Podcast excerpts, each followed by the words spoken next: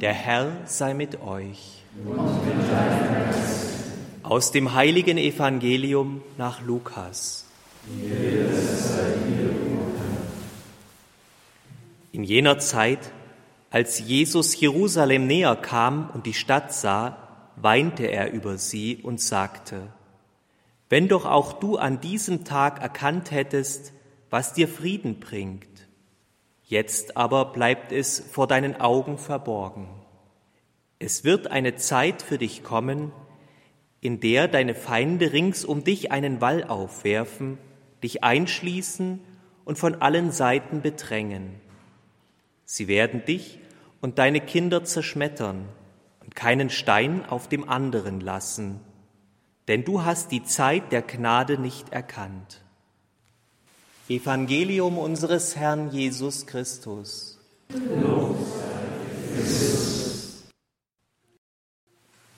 Lieber Mitbruder, liebe Zuhörer von Radio Horeb, liebe Zuschauer der verschiedenen Fernsehstationen und Internetangebote. Im Jahr 79, 80 habe ich meinen Wehrdienst bei der Luftwaffe in Lager Lechfeld absolviert, bei einer Spezialtruppe, deren Aufgabe war, die Atombomben der Amerikaner zu bewachen. Damals schon, aber dann Anfang der 80er war die Friedensthematik sehr virulent. Hunderttausende, wenn nicht Millionen, sind auf die Straßen gegangen, haben für den Frieden demonstriert. Und natürlich wurde das bei uns auch als Soldaten diskutiert. Was ist, wenn der Ernstfall kommt, wenn wir schießen müssen, wenn es Tote geben wird? Frieden schaffen ohne Waffen waren so Parolen. Ich erinnere mich noch, als jemand gesagt hat, was ist, stell dir vor, es ist Krieg und keiner geht hin. Und dann hat der Offizier gesagt, dann kommt der Krieg zu dir. Also er hat da diese uralte Weisheit und das Denken halt aufgegriffen, das ich schon im Lateinunterricht gelernt habe. Wenn du den Frieden willst, rüste für den Krieg. Nur wenn du stark genug bist und wenn der andere genau weiß, äh, dass dem das absolute Desaster blüht, wenn er dich angreift, wirst du Frieden haben. Das ist die Weisheit der Menschen. Und es war damals ein Wort kampagnefähig der Bibel, was es sehr selten ist. Und dies hieß Schwerter zu Pflugscharen. Das hat man sehr oft gehört, man konnte es viel lesen. Schwerter zu Pflugscharen. Einprägsam, gängig, prägnant. Schwerter sind Werkzeuge des Krieges, des Tötens, zumal in der vorindustriellen Zeit. Pflugscharen sind Werkzeuge des Aussehens. Der Pflug, der die Erde ausfreist, dass die Saat, die dort hineingegeben wird. Und wenn man das zweite noch hinzunimmt, Lanzen zu Winzermessern, dann haben wir auch die Zeit der Ernte. Denn das Winzermesser wird angesetzt, wenn die Ernte da ist. Also Aussaat und Ernte ist da in diesem Bild mit enthalten. Die Völker werden ihre Kraft nicht mehr dazu verwenden, Soldaten auszubilden und Waffen herzustellen, sondern die ganze Kraft und Energie geht in Ernährung, in Landwirtschaft, in Vorsorge für sich selbst und für andere hinein. Dieses berühmte Wort, das kampagnefähig geworden ist, Schwerter zu Pflugstaren, stammt aus Jesaja 2,1,5. Da geht es um den Völkerfrieden. Wir finden es ähnlich auch bei Micha 4, aber ich beziehe mich besonders auf Jesaja 2,1,5. Die Bibelgelehrten sagen, wahrscheinlich war dies das Ursprungswort, das dann von Micha, der etwa zeitgleich wie Jesaja gelebt hat, übernommen worden ist. Die Völkerwallfahrt, eine gewaltige Vision, die besonders auch im Hinblick auf Weihnachten wieder aktuell wird. Wir feiern die Geburt eines Kindes. Und es gibt so gut wie niemand, den das kalt lässt. Weihnachten berührt uns. Feste Familie, feste Freude der Wunsch, dass doch endlich auch in meiner Familie, in meinem Umfeld Frieden sein möge. Frieden. Warum Frieden?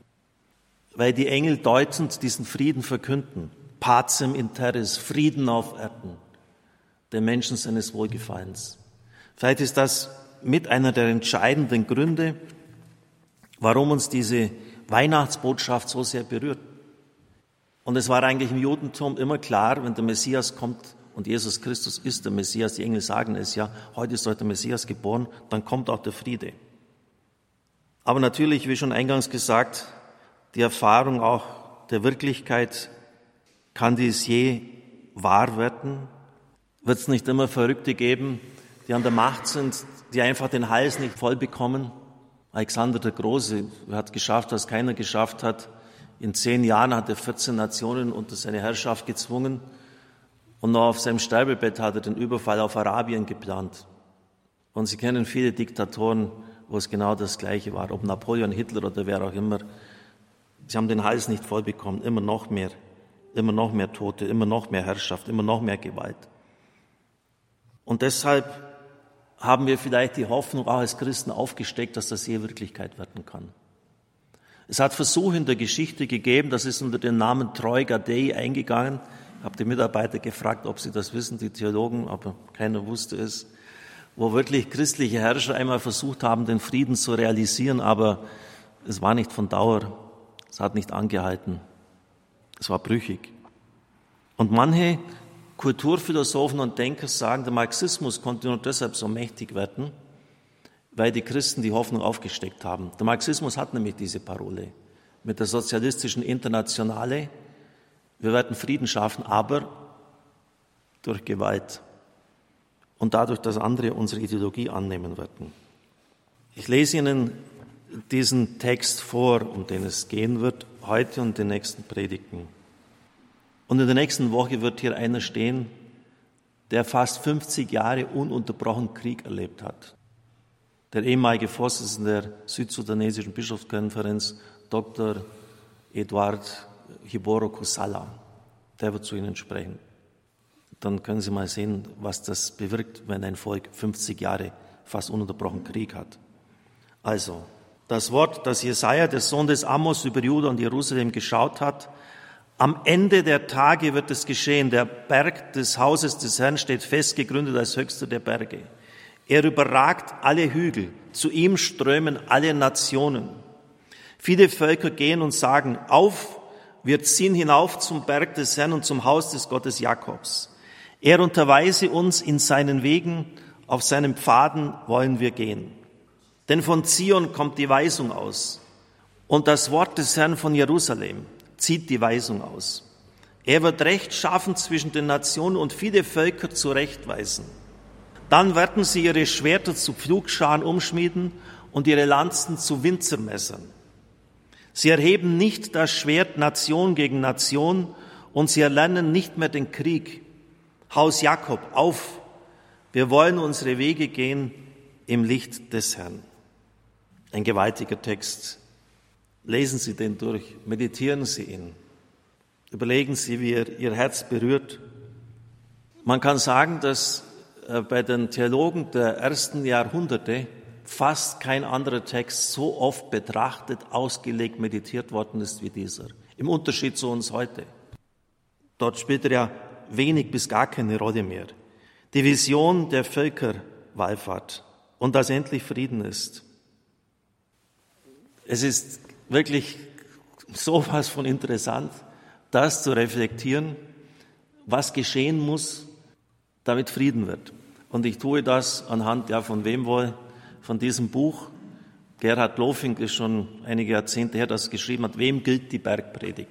Es gibt natürlich auch andere Auslegungstraditionen aber, und Möglichkeiten, aber ich glaube, das, was er darlegt, sehr stimmig ist. Zunächst einmal Wer erhöht denn den Jerusalem-Tempelberg über alle anderen Berge? Wer weist Nationen zurecht, sodass sie den Weg Gottes gehen? Mit Weg ist gemeint die Lebensordnung eines Volkes, die Lebensweise, die umfassende Ordnung. Von Jerusalem wird die Torah ausgehen, die Weisung.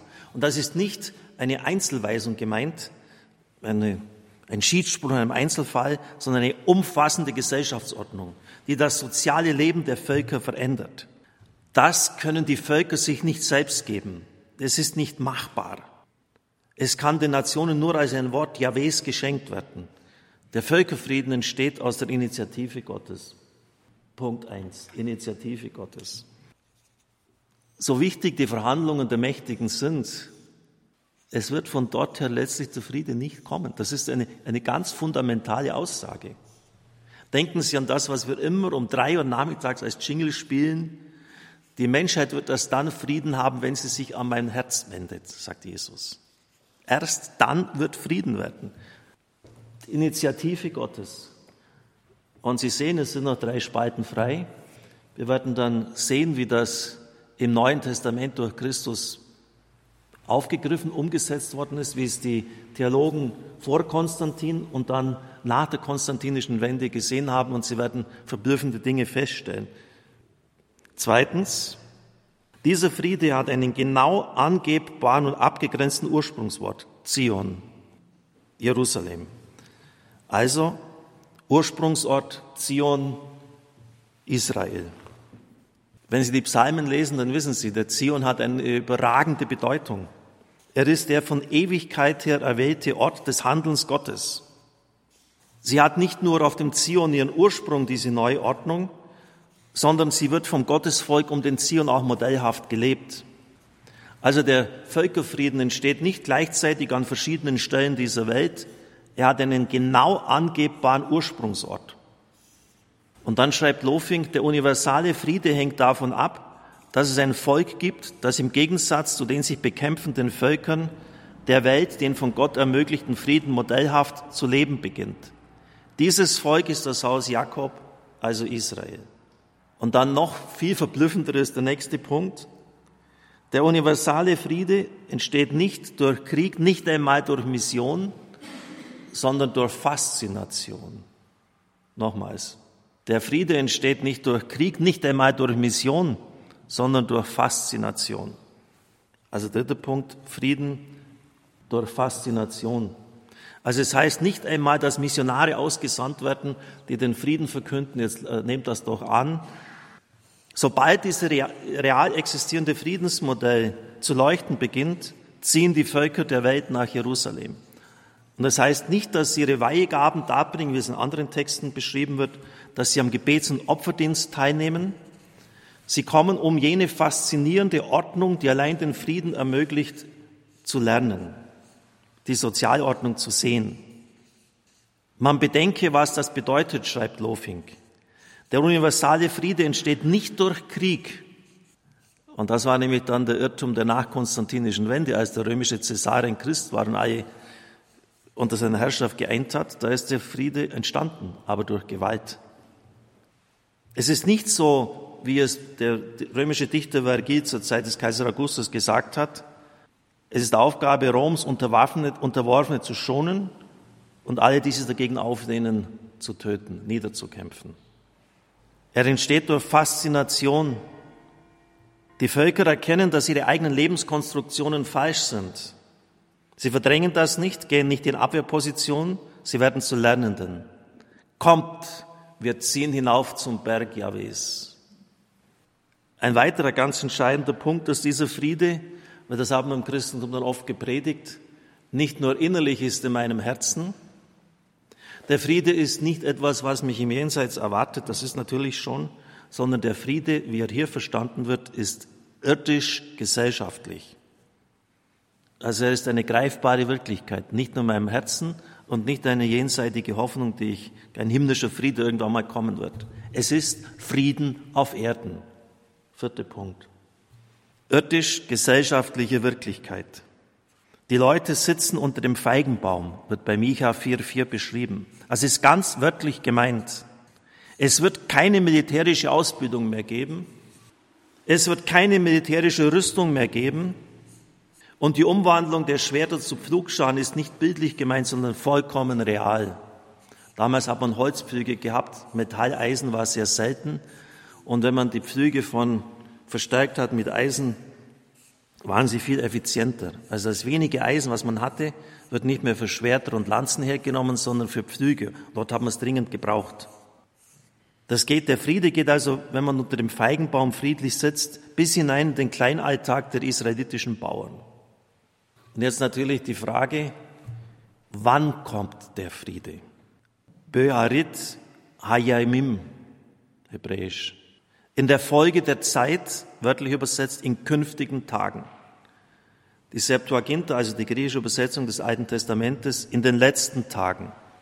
Aber man würde diesen Ausdruck völlig missverstehen, wenn man meint, da kommt zunächst einmal ein, Christus zurück, ein gewaltiger Umbruch, mehrere Nationen werden vernichtet. Nein, der Völkerfrieden liegt zwar noch in der Zukunft, aber diese Zukunft ragt in die Gegenwart hinein. Er beginnt jetzt schon.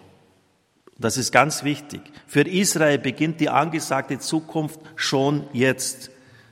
Wenn Sie es bitte notieren, zukünftig, beginn aber jetzt schon in Israel. Warum? Was bei den Völkern noch nicht begonnen hat, wird in Israel seinen Anfang nehmen.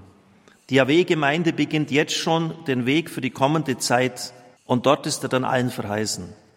Es heißt ja ausdrücklich am Schluss, und das ist ja wirklich ein, ein ganz springender Punkt, ich lese es noch, noch mal vor. Haus Jakob auf.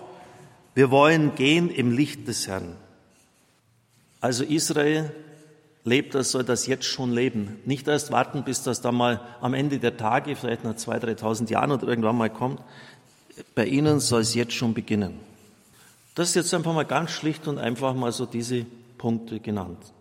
Der Völkerfriede entsteht durch Initiative Gottes, nicht durch die Cleverness der Politiker. Er ist ganz konkret an einem Ort. Er beginnt auf dem Zion, im Gottesvolk. Und der Friede beginnt durch Faszination, nicht einmal durch Mission und schon gar nicht durch Krieg. Die anderen Völker sagen, das ist ja gewaltig, was die erleben, das wollen wir auch haben. Völkerfrieden durch Faszination. Und er ist nicht irgendwie jenseitig in meinem Herzen, im Himmel irgendwann mal. Er ist ganz konkret greifbar, eine irdische Wirklichkeit. Er ist zukünftig, das ist richtig, am Ende der Tage, aber Israel soll jetzt schon damit anfangen. Das sind alles Punkte, in, jedem einzelnen dieser Punkte steckt unglaubliche Sprengkraft drin.